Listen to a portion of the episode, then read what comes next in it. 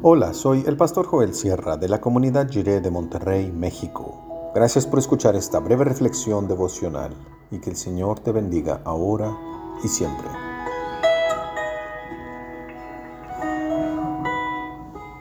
Volverá. Dice Marcos 13, del 24 al 27 en la versión La Palabra.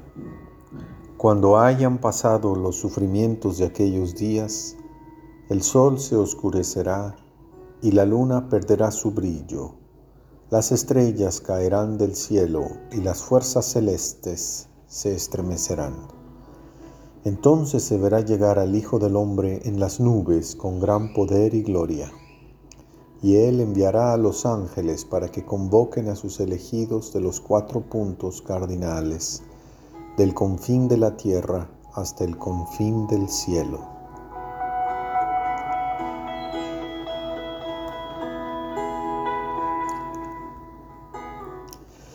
El Señor Jesús murió y descendió a los abismos de la muerte. Resucitó y estuvo enseñando a sus discípulos durante cuarenta días. Luego ascendió al cielo y está sentado al lado del Padre Celestial. Se fue, pero volverá. Podemos identificar este patrón en muchos pasajes bíblicos. Un Señor que deja encargado a alguien se retira de la escena y regresa. Así aparece desde el jardín del Edén hasta la segunda venida del Señor Jesús, pasando por las parábolas de encargo que reflejan esta misma dinámica. Esto nos ubica en un momento específico dentro del esquema del tiempo.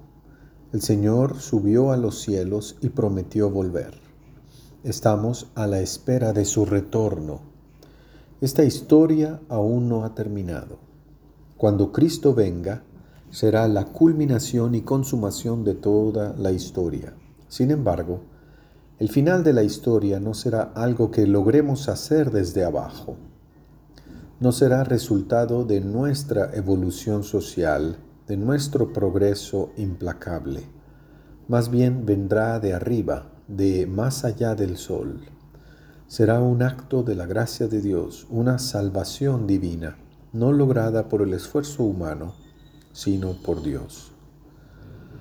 Lo que notamos en este texto es el asunto de la luz.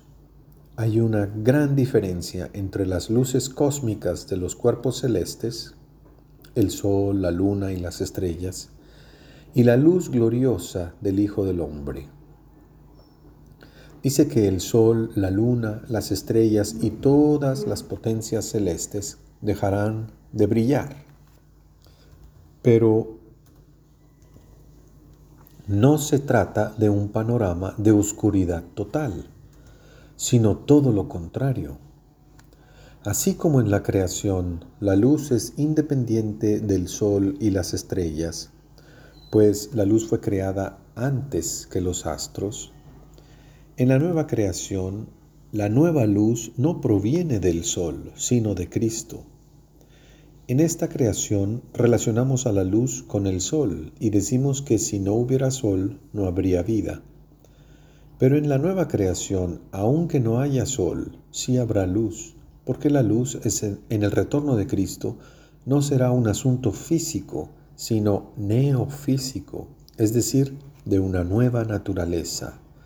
Será una luz que no solo sostiene la vida vegetal y animal, sino que será la presencia misma de Dios, la fuente de nueva vida, de regeneración espiritual, de una nueva creación incorruptible. Entonces el Señor congregará a su pueblo, ya sin distanciamiento social y sin miedo a contagio alguno, sin falsos maestros, ni falsos profetas, ni falsos milagros, ni falsas motivaciones.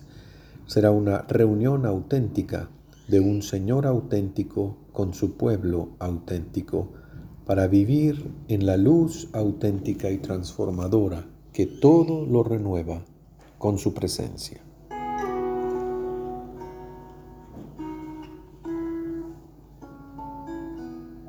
Oremos. Ven, Señor Jesús, que tu gloria ilumine toda la realidad y llene totalmente al mundo. Amén. Qué bueno y qué agradable es formar parte del pueblo de Dios.